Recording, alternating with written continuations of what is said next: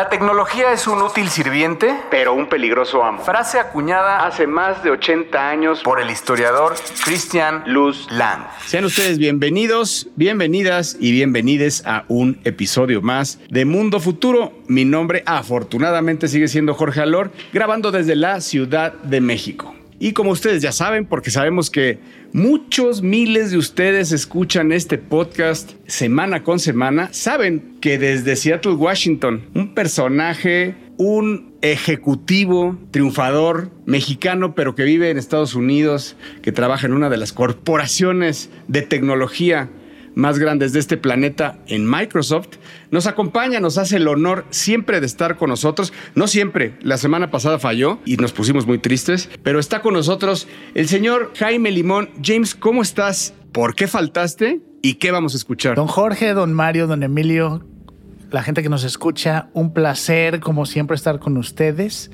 Eh, hoy vamos a hablar de un tema muy interesante. Primero les voy a decir por qué no estuve la semana pasada. Eh, estamos por lanzar un juego acá de nuevo de Minecraft y hay mucho que hacer y se complicó un poco la agenda, incluyendo viajes. ¿Cuándo se lanza? Echa el comercial. Ya, abril 18 se lanza Minecraft Legends, que es el nuevo juego que estoy coordinando por acá con la gente de Mojang Studios. Pero bueno, a lo que va el día de hoy vamos a platicar sobre, créanlo o no, un Furby conectado a inteligencia artificial. ¿Y eso qué quiere decir para el futuro de los juguetes? Por otro lado, como ustedes saben también, desde la costa oeste, sur, el señor Mario Valle, desde Silicon Valley, a quien tuve el gusto de ver, estar en junta con él de negocios, que me encanta tener negocios con él porque es un crack y me enseñó unas cosas increíbles de videojuegos. Felicidades por eso, de verdad que estás llegando a niveles fantásticos. Eh, los saludo, los saludo. Mayito, ¿cómo estás? Un gusto que estés con nosotros y platícanos de qué va este episodio. Mi carne, mi James, mi Emil, queridos y queridas y querides podescuchas, los saludo con muchísimo gusto desde la fríísima, primaveral pero fríísima ciudad de San Francisco. Ya sé que estoy chillando comparado al clima que tiene James, que es un poco más frío y más lluvioso. Aquí en realidad ha estado bastante soleado, pero sigue siendo un frío del carajo.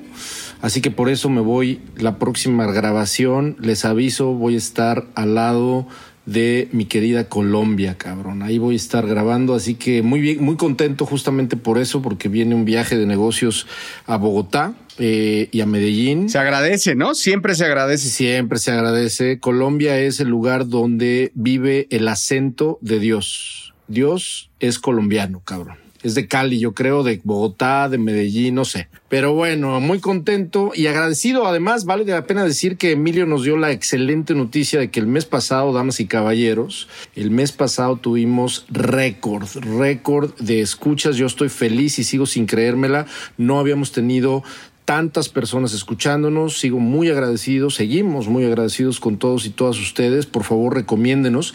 Y siempre Jorge, al final del podcast, normalmente dice los twitters o las cuentas de Twitter de El Padrino, arroba El Padrino, arroba Mr. Lemon y arroba Bilbeni, sus servilletas. Pero creo que nunca hemos mencionado o casi nunca mencionamos, valdría muchísimo la pena que además de que nos echen el bolillo de la suscripción y de que nos echen el bolillo de la recomendación, que también nos echen y nos avienten el bolillo de una seguidita en Twitter. Y la cuenta de Twitter de Mundo Futuro es arroba Mundo Futuro guion bajo. Síganos en Twitter, que ahí vamos poco a poco, un poco más activos, retuiteadores, pero ahí vamos poniendo cada vez más contenido. Muchas gracias por escucharnos y quédese, quédese hasta el final. Yo voy a hablar de algo que me apasiona muchísimo, que es la nanotecnología y cómo va a influir en nada más y nada menos que siete años en el futuro de todos y todas nosotros. Bienvenidos, esto es Mundo Futuro. Mundo, futuro. Mundo futuro. El principio del fin. Es una producción de Sonoro. Con Jorge Alor, Mario Valle y Jaime Limón.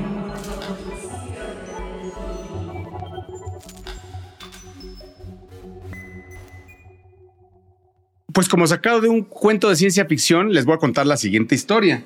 Eh, resulta que a 1400 millas del sur oeste de San Diego, o sea, en pleno Pacífico, hay un barco que está llevando, o, imagínense una pala mecánica del tamaño de una casa, ¿no? O sea, son palas gigantescas que hacen que desciendan sobre el, el océano por millas hasta tocar el fondo. Y resulta que en esa zona específicamente están empezando a hacer minería en el océano y están trayendo algo que la empresa The Metals Company está trayendo algo que se llama The Battery Rock, la roca batería, que es una... Descubrieron que hay una roca que tiene diferentes nódulos de metales en ella. Estos metales son cobalto, níquel, cobre y manganesio. ¿Qué podrían creer que puedo hacer con cobalto, níquel, cobre y manganeso? Baterías para autos y para, y para hacer el fulfill de los millones y millones de autos que nos esperan construir para este 2030, con el que pues, ya sabemos que hay eh, leyes. Ya nada más te falta el litio para tener el paquete completo. El punto es que también hay litio y no lo, no lo sacan de esa roca, de, precisamente de esa roca, pero están haciendo otras extracciones. El punto es que este, su CEO, que es un güey muy, muy agresivo, se llama Gerard Barron, porque eh, me llamó la atención que lo entrevistan en Wired y él, eh, pues contra viento y marea, él es el que está este, así, levantando lana, ha levantado ya cerca de mil millones de dólares, pues están comprando barcos y están dragando al final dentro del océano. Ustedes se preguntarían si esto es legal. Esto es legal. No hay como tal una legal o no. Se firmó un tratado de las aguas y de no dragar o hacer minería de las aguas internacionales eh, hace muchos años, pero Estados Unidos resulta que no lo firmó.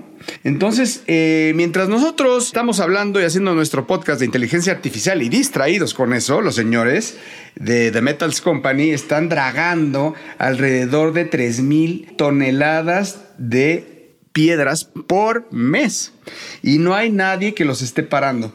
Hasta el momento eh, no se puede eh, saber cuál es la implicación ecológica de estar haciendo eso. Porque imagínense lo que estamos hablando. Es, es o sea, si, el, si nuestro futuro es electric, electric, lo que sea, vamos a, bueno, nada, déjenme la barata. Nada más los vehículos.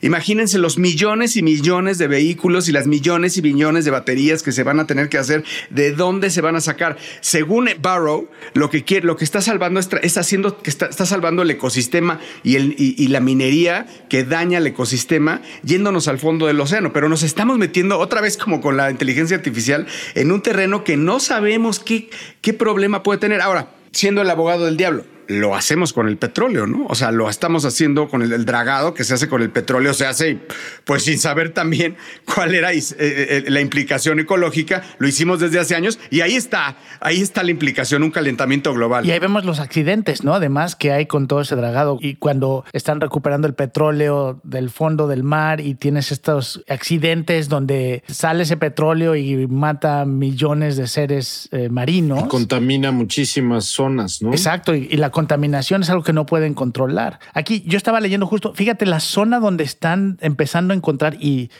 según las noticias, estas son de las primeras empresas, pero no son los únicos interesados, obviamente.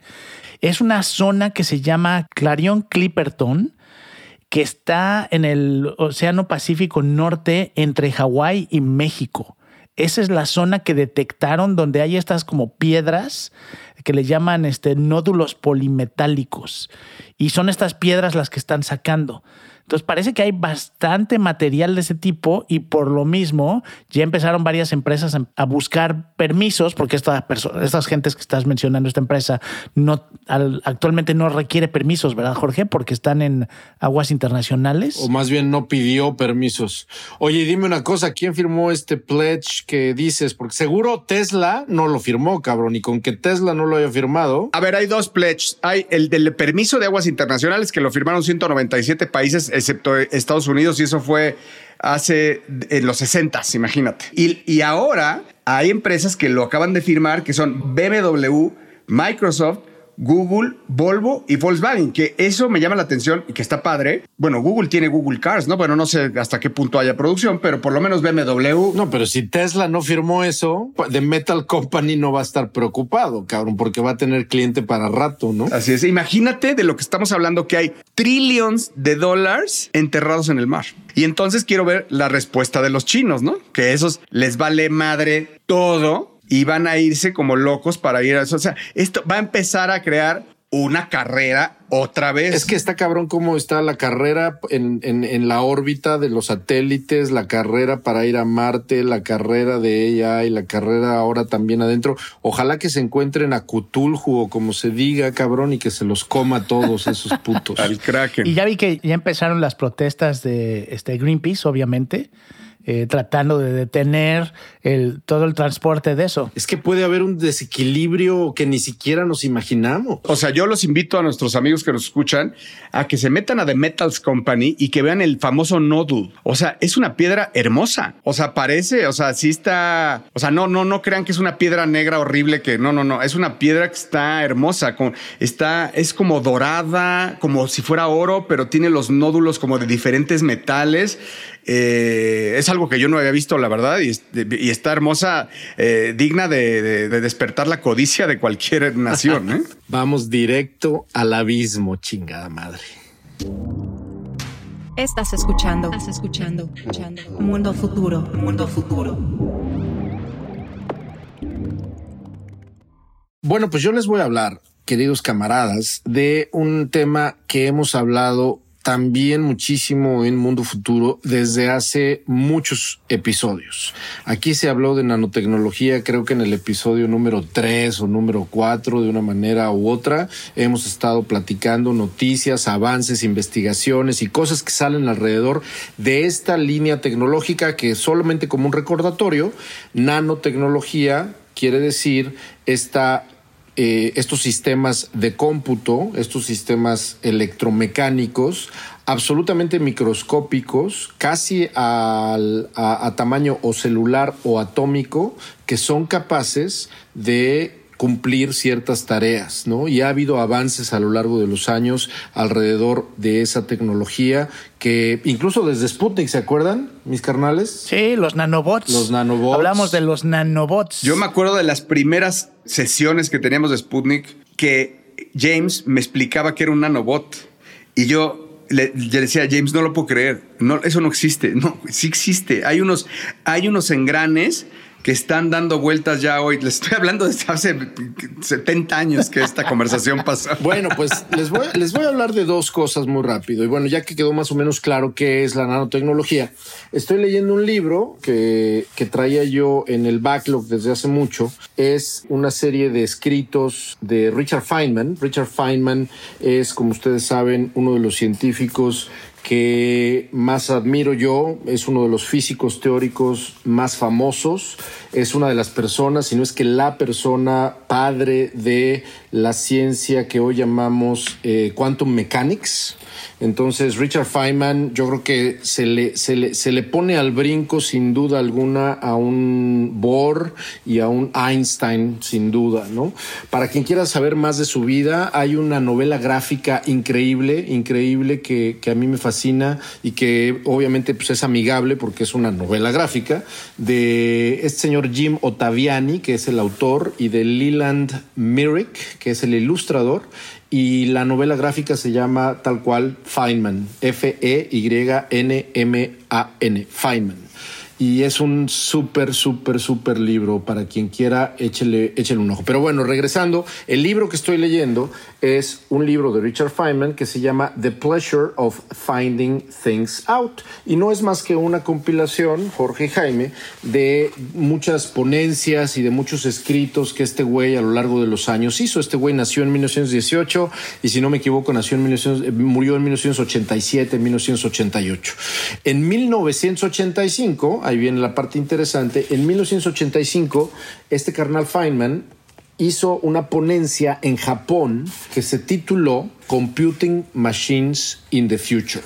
En esta ponencia, Richard Feynman obviamente entra en temas muy técnicos que no voy a ahondar, pero está mencionando literalmente, fíjense, esto es 1985, y él menciona que las computadoras hoy en día están en desarrollo, pero que lo que viene más interesante son las computadoras del futuro.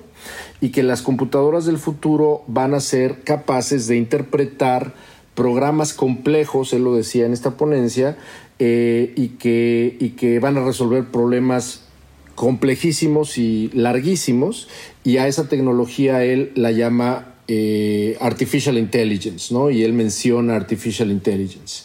Pero a lo largo de su ponencia, él menciona que va a haber tres avances importantes que van a determinar el futuro del cómputo. Y fíjense qué interesante, James, cómo se conecta esto con, con el futuro. En primer lugar, y recuerden, esto es 1985, cabrón, habla de procesamiento paralelo. Y él habla de que eh, la capacidad que van a tener en algún momento los procesadores para que puedan actuar de forma paralela, cosa que hoy es prácticamente estándar y normal y que en 1985 no existía porque solamente había un CPU de un solo core y no había procesamiento paralelo. Entonces, bueno, Palomita, el señor Feynman le atinó a el procesamiento paralelo. Luego habló de el consumo de energía y que como entre más pequeños los procesadores, curiosamente iban a consumir menos energía y que por obvias razones iban a ser mucho más rápidos. Más rápidos, se iban a enfriar más rápido y que en la medida en la que fuéramos capaces tecnológicamente de reducir el tamaño de los procesadores, las computadoras iban a ser más poderosas. Evidentemente esto tiene mucha relación con la famosísima ley de Moore, que por cierto el señor Gordon Moore murió hace unos días. Gordon Moore, uno de los fundadores de Intel, murió y es en su nombre que, que, se hizo o se nombró a esta ley que él, pues vaya, ordenó y que no es más que simplemente que el poder de los procesadores se duplica, si no me equivoco, cada 18 meses ¿no? Y es inversamente proporcional a su tamaño. Entonces, palomita también para el señor Richard Feynman, pero ahí viene la parte que me interesa muchísimo de esta ponencia, porque el tercer tema en el cual se centra Feynman para hablar del futuro de las computadoras, él habla justamente de la posibilidad de hacer cada vez más y más chicos los transistores y los procesadores, la capacidad de hacer las computadoras cada vez más pequeñas. Y él justamente habla de el principio teórico siempre hace la aclaración en esta ponencia del principio teórico, porque no se ha logrado todavía, dice en 1985, de meter, ahí les va, por ejemplo, un billón, o sea, mil millones de transistores en una computadora. Dice, si pudiéramos meter mil millones, o sea, un billón de transistores en una computadora, cosa que no podemos hacer todavía, entonces, y hace toda una explicación matemática de la, del poder tremendo de procesamiento que podría tenerse. ¿Saben cuántos transistores tiene el procesador M1 de Apple en 2023? 114 billones. Correcto, compañero. 114 mil millones de transistores en un pinche chip nada más. Eso que acabas de decir es esta impact me voló la cabeza. Está impresionante, ¿no? Está impresionante cómo el mismísimo Richard Feynman en, 1985 decía, ah, por cierto, en 1985 máximo los procesadores tenían aproximadamente entre 300 mil y 800 mil transistores en un procesador. O sea, no llegaban ni siquiera al millón, cabrón.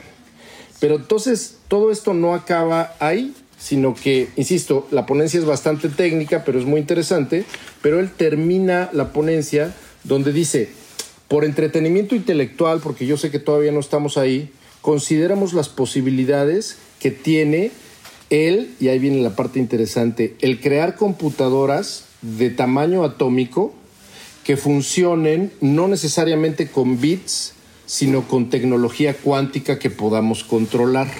Entonces, en una sola idea teórica, él justifica, por un lado, la nanotecnología y por otro lado, el cómputo cuántico. Te quiero dar un dato nada más complementándote, que Intel, porque ahorita me, me fui a que me, me, recordó que Intel había anunciado algo, algo de lo que estás hablando. Me Que metió un trillón de transistores. Un trillón. Un trillón. Señores, un trillón, o sea, no es solo un, número más que un billón, o sea, es abismalmente más. Si lo vieran en, números de, cajas, o sea, no, no la, la, de un trillón, mientras que la de un billón todavía la puedes ver, la de un trillón ya tu vista no da si fueran cajas, ¿no? O sea, es, es, es ya no da la vista. Eso es, es, es, absurdo. Son cosas que no entendemos. Un trillón para, para Intel. Eh, Intel dice que lo, ya lo logró hacer, lo, lo, logró hacer y lo va a poner a nivel comercial aprox eh, en unos cinco años, ¿no? Así es, en cinco años, más o menos eso fue el anuncio. Eh, y eso además iría cumpliendo con la ley de Moore. Que en ese sentido la ley de Moore sigue siendo relevante, pero si tomamos la idea teórica de Feynman, entonces vamos a llegar a la conclusión de que estamos, como ya también lo dijo Jaime, ya desde hace mucho hemos visto avances en el desarrollo de computadoras, si no a nivel atómico, sí a nivel celular o microscópico. Estamos a nada de llegar a un nivel atómico para poder manipular los qubits famosos, para manipular eh, los datos, pero que van a ser almacenados no con bits y bytes, con unos y ceros, sino con qubits. Y ahí es donde todo va a ser, o sea, ahí sí ya valimos madre. O quizá no, porque yo quiero conectar esto que estoy recomendando, que es este libro The Pleasure of Finding Things Out de Richard Feynman, increíble libro, eh, un poco técnico en algunas, en, algunas propuestas, pero si yo que soy idiota le entendí, seguro usted, pod, pod escucha, le va a entender perfecto. Eh, lo que quiero contarles, Jaime y Jorge, es que vi una entrevista que le hicieron hace unos días a nuestro santo patrono, eh, Ray Kurzweil, del cual también hemos hablado exhaustivamente en este podcast, Ray Kurzweil, un futurólogo, inventor o, o, si no inventor, uno de los primeros exponentes de este concepto de la singularidad de la que hemos estado hablando, el autor de muchísimos libros, La singularidad está cerca, y un libro que leímos, ¿se acuerdan? Un libro que leímos en los tiempos de, en los que fundábamos Sputnik hace 70 años, como dice Jorge, en 1999, escribió un libro que se llamaba The Age of Spiritual Machines. Buenísimo. The Age of Spiritual Machines, librazo que les recomiendo, que ahí tengo yo. El fundador de la Singularity University también, ¿no? Y fundador de la Singularity University con tu otro, con, con tu otro padrino, ¿cómo se llama el güey que, este, que, que, que, que, te cae muy bien, Jorge, el que escribió Abundance? Peter Diamandis. Ustedes ya se saben esta, creo, historia, y si no se la saben o no se acuerdan, se las conté, se las cuento rapidísimo. Yo tuve la oportunidad de conocer en persona y platicar un rato con Ray Kurzweil en un evento del Museo de Cómputo que está ahí en, en Silicon Valley, en Mountain View.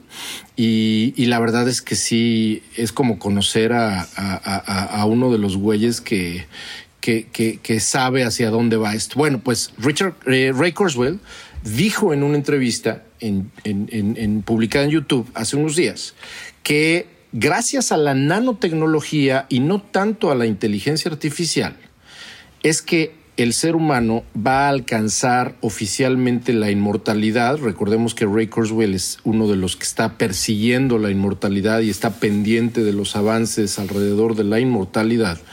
Y él dice que en 2030, es decir, en siete añitos, en 2030 los seres humanos vamos a ser capaces de alcanzar la inmortalidad y todo esto gracias a que vamos a poder meter en nuestro torrente sanguíneo micro o computadoras de nivel atómico casi que van a mantenernos jóvenes y bellos. Ahí, Mario, me, salen dos, dos cosas importantes de todo lo que nos platicaste ahorita. La primera es, cuando empiezas a describir, y ahorita que Jorge también daba los datos de la cantidad de transistores, el gap que existe entre la gente que entiende eso, y creo que no me cuento dentro de esas personas, que entiende bien cómo funciona esa tecnología, y el resto de la humanidad, el gap es gigantesco. Eh, eh, nos estamos convirtiendo en, en, en, en, la historia esta que cuenta H.G. Wells de la, de la, máquina del tiempo, donde de pronto hay tecnología que ya es magia, que nadie entiende, que pues vives con ella y la usas todos los días, pero si alguien te pide que le expliques, ya es una cosa imposible en algunos casos, ¿no? Esa diferenciación eh, creo que es importante y sigue creciendo. Y la otra, lo que mencionas, este, la inteligencia artificial al final nos puede dar soluciones, pero para, para mejorar nuestra calidad de vida necesitas cosas físicas, cosas tácticas que cambien físicamente tu cuerpo o lo que consumes. Y ahí es donde, como tú dices, la nanotecnología pesa mucho más que la inteligencia artificial, ¿no? Estamos hablando de, por ejemplo, que a lo que se refiere Ray Kurzweil son dosis de un líquido que te inyectan y ese líquido tiene una dosis de computadoras microscópicas, absolutamente diminutas, que ni siquiera se alcanzan a ver en el líquido y que van a estar los siguientes seis meses limpiando tu sangre físicamente. Me parece impresionante esto y además yo soy muy, muy fan de Kurzweil. Eh, la verdad es que lo seguimos desde hace mucho. Eh, la teoría de sus teorías de singularidad se han venido dando, o sea, eso que también hay que decir, porque él no nada más dijo, ah, nos vamos a volver a inmotarles y ahí denle. O sea, él dijo cómo y ahí vamos, sí. Y sobre todo me llama la atención la teoría que ha tenido como de estos puentes. O sea, ¿te acuerdas que decía, cada, cada 10 años, me parece, tú vas cruzando un puente y cada puente que cruzas te expande la vida más tiempo. Esto quiere decir que no es, o sea, que si, que si nosotros aguantamos, si nosotros hoy, si no hubiera ah, este, si no hubiera evolución en la tecnología y hoy nos muriéramos, hoy más bien, no hubiera evolución y fuéramos, viviéramos hace 100 años, vamos a decirlo, normalmente nos moriríamos, vamos a suponer, de 70 años. Pero si lográramos, si, si, nosotros logramos cruzar un puente, un puente le dice de, dentro de 10 años, nos aumenta 20 años por puente. Entonces, si aguantas otro, y, de cruzando el primer, te da esta extra bonus para cruzar el siguiente puente, es probable que puedas vivir 30 años más o 40 años más de lo que estabas programado. ¿no? Entonces, a mí me hace todo el sentido, ¿no? O sea, hoy, hoy diría, yo soy una de esas personas que si no fuera por la tecnología, no estaría aquí hablando con ustedes, ¿verdad?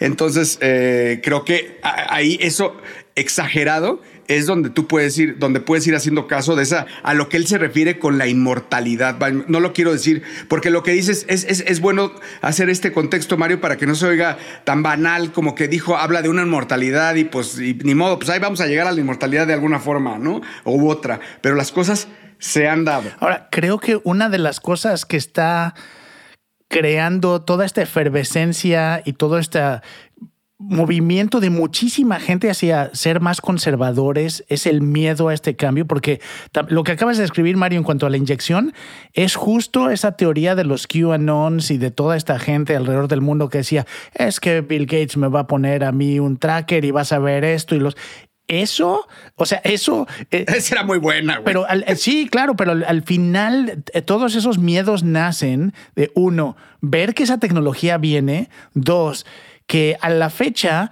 creo que no existe ninguna tecnología que sea puramente objetiva y pensada solamente en el bien de la humanidad, fuera de ciertas... Todo, siempre hay una empresa atrás, ¿no? Todo esto no sale de un gobierno ni de una organización no lucrativa, todo sale de empresas. Entonces el miedo creo que se va a acrecentar, que es lo que a mí me da miedo, ¿no? Ver cómo la gente se está regresando a querer vivir como vivíamos en los 50 porque les, les está dando miedo este avance que no entienden, regresando al punto que hacía yo de entenderlo, esta tecnología. Y el miedo nos está llevando a querer regresar, este, movimientos religiosos, cosas que dicen, no, no queremos futuro, el futuro no es para nosotros. Y ahí es donde va a estar el control, ¿no? A frenar el AI, que lo, lo platicamos el capítulo pasado, como que lo platicábamos el capítulo pasado, ¿no? Como entre muchos deciden por el miedo este, eh, a, frenarlo, ¿no? Y eh, cada vez escucho más frases que tienen que ver con ese miedo y que y decir, oye, Ley, ¿tú crees que la AI, digo, preguntando a gente que sabe, ¿tú crees que la AI puede acabar con la humanidad? Eh, bueno, es una posibilidad. Es una posibilidad. o sea, es una posibilidad. Todos dicen es una posibilidad. Desde San Altman, este, eh, Bosnia, cosa, todo Y además, ponlo en la siguiente perspectiva y para más o menos ilustrar esto que estás diciendo, Jorge, al final de esta misma ponencia viene una sesión de preguntas y respuestas. Les voy a leer rápidamente una pregunta y les voy a resumir una respuesta que da Richard Feynman. Le preguntan prácticamente, oye, he escuchado o he leído recientemente en los periódicos donde se habla de que el sistema nervioso y el cerebro son muchísimo más lentos que las computadoras actuales. Recordemos que esta esto sucedió en 1985, ¿no? Entonces alguien le está preguntando a Richard Feynman, he leído que el sistema nervioso y el cerebro son mucho más lentos que las computadoras, ¿no? Este, y le pregunta que si esto va a tener algún tipo de amenaza, fíjate qué interesante, ante, ante la posibilidad de comparar pues la tecnología como tal de las computadoras y el sistema nervioso y, el funcionamiento del cerebro.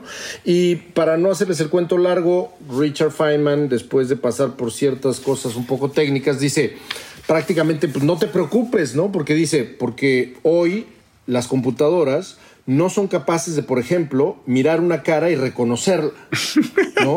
No son capaces. Eh, Richard Feynman dijo esto en 1985, ¿no? Dice, no sabemos, no sabemos cómo enseñarle a una computadora quién es quién, ni que reconozca patrones de reconocimiento alrededor de una cara. Dios santo. Y luego dice, más allá de eso, y luego dice, no te preocupes, porque hoy una computadora sí puede aprender a jugar ajedrez y puede ganarle a alguien que es muy bueno en ajedrez. Inclusive puede ganarle a alguien. Ajá, inclusive puede ganarle a alguien, pero ¿qué pasa con un juego que se llama Go? Un juego que se llama Go no.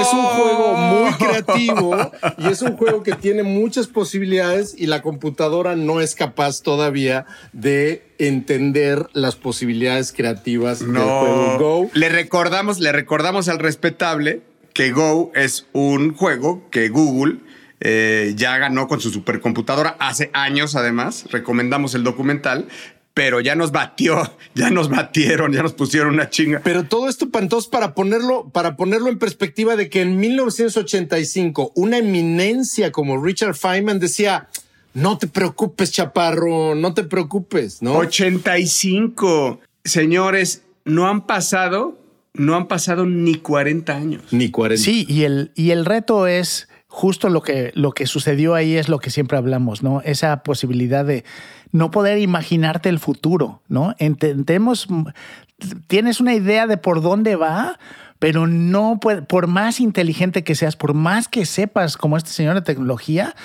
el, hay cosas que van más allá de nuestra comprensión hoy y como siempre decimos aquí, se están acelerando de una manera que no nos podríamos imaginar. Y citando como el podcast pasado a Sir Arthur C. Clarke, la última parte diría creo que deberíamos considerar como un privilegio ser peldaños hacia cosas más altas.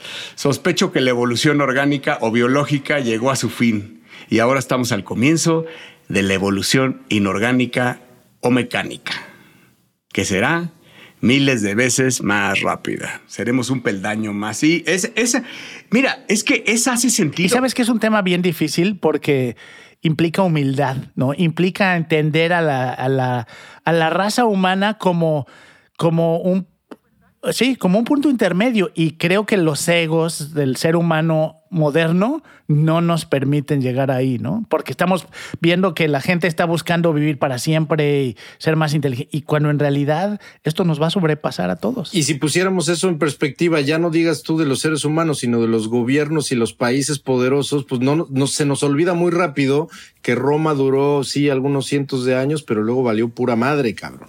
Nada es para siempre, damas y caballeros. Estás escuchando. Estás escuchando. Mundo futuro. Mundo futuro.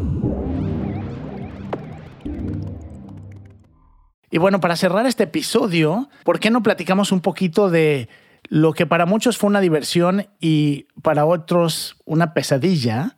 Un producto que salió en 1998, eh, un juguete llamado Furby, que si ustedes no les tocó conocerlo, podrían buscarlo en internet. Estos era un muñequito que movía los ojos y que parecía que hablaba y reaccionaba a lo que tú hacías, ¿no? Eh, a mucha gente le parecía algo extraño el, el, poder interactuar con un juguete de esta manera. Bueno, pues su pesadilla se está volviendo realidad, sobre todo para esas personas que les daba un poco de, de miedo. eh, una desarrolladora llamada Jessica Card acaba de conectar uno de esos juguetes eh, a, través de un software que reconoce la voz de las personas y lo transforma en texto. Después ese texto lo transforma hacia un mensaje hacia ChatGPT.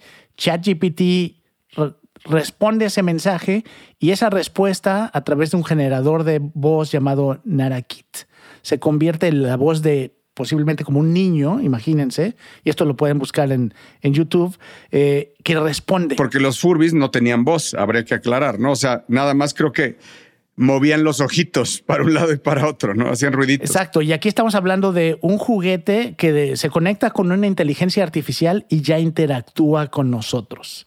Entonces, más allá de todas las imágenes mentales de terror, lo creepy de todas las imágenes, imágenes mentales de terror que pueda generar esto, hay una tendencia bien interesante, y creo que Jorge lo platicamos antes de arrancar esto, donde la gente joven que está teniendo hijos está buscando ante el temor de que sus hijos se la viven pegados a una pantalla, están buscando soluciones y juguetes y cosas físicas, ¿no? Con las cuales interactuar.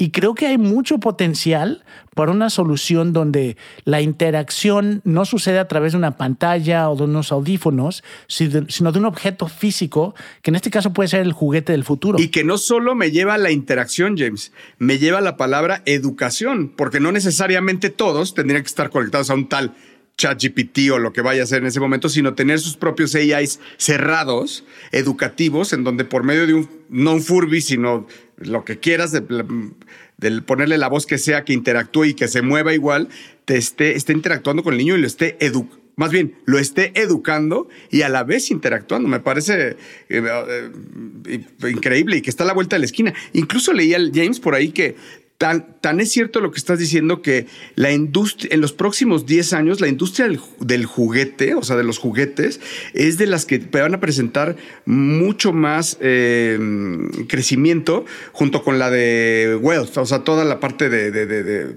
health más bien. Eh, esas dos industrias son las que... Me llamó mucho la atención que estaba juguetes, claro, porque eh, de alguna forma hoy los, los, papás ya están conscientes, o sea, como que hubo una, un, un, una ¿no? O sea, de como tendencias, olas, en donde primero pues les daban el iPad y ahora ya se los están quitando, ¿no? Ya están preocupados por las redes sociales, ya están preocupados por las, por las pantallas, por el tiempo pantalla, ¿no? Entonces, creo que puede venir una, una ola muy, muy interesante de, de, de juguetes interactivos, ¿no? Tal cual. Y no solamente juguetes interactivos, esto me recuerda algo que les mostré fuera del aire antes de comenzar a grabar, a ver si nos da tiempo de poner el, el audio y si no, simplemente mencionar. Hay un tweet de un tuitero llamado arroba Adam Youngness, como joven, pero Youngness, como N-E-S-S, Adam Young. Este cuate, que es un startup founder basado en Nueva York, colgó un video de una aplicación, una startup que está haciendo, que es una startup de entretenimiento, como un juguete un poco, pero es una startup que se dedica a que tú puedas estar al habla con celebridades, vivas o muertas. Y el video que muestra es un video con el mismo entrenamiento que mencionas al Furby James, pero a la inteligencia artificial con el estilo, la voz e incluso los tonos y el, uso de las palabras y del lenguaje que tenía Steve Jobs. Y el video es muy gracioso porque este cuate, Adam Young, está pichándole la startup a Steve Jobs y Steve Jobs le pone una chinga y le dice, cabrón, este, este, este, ponte a trabajar en algo de provecho, casi, casi le dice, eh, pero en el tono y en el estilo de Steve Jobs, completamente entretenido, pues. A continuación, escucharemos un fragmento de este video.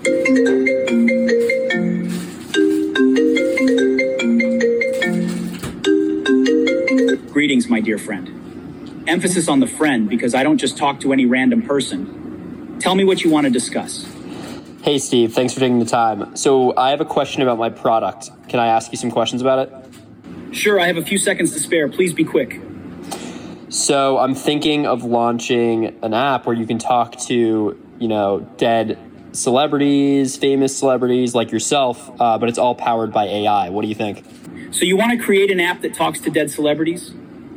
I'm sorry, kid, but if it was up to me, we won't even have AI in the first place. But if we do, it should be used to make people's lives easier, and not feeding them useless information about people who passed. Go out there and try to do something that actually helps society. Give back and create. But I feel like making people laugh is kind of useful, now. That's what this could do. Useful for what?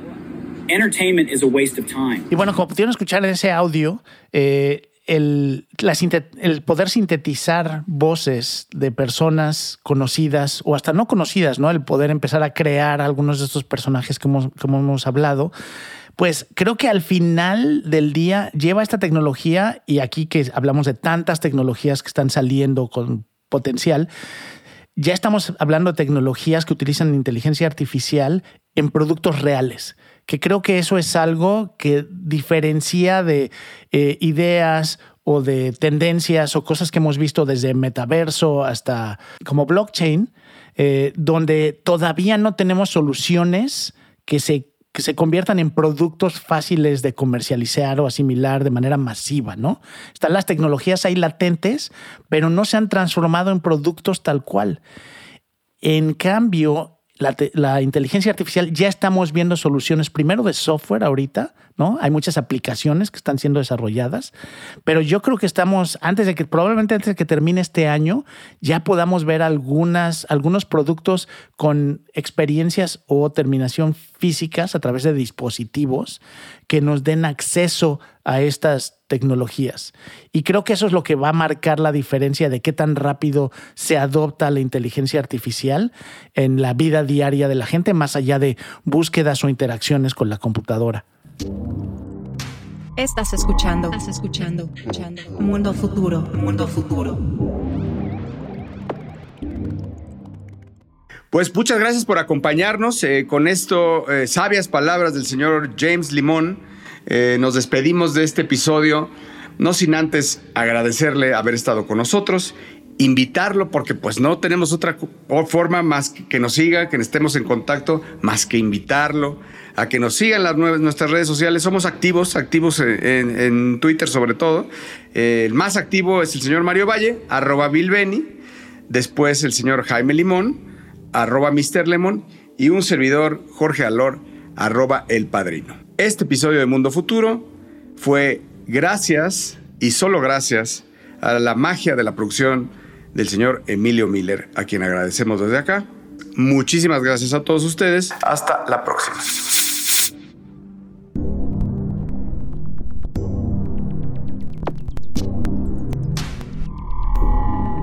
Esto fue, esto fue, Mundo Futuro, Mundo Futuro, el principio del fin. Síguenos en Twitter, Spotify y Apple Podcast.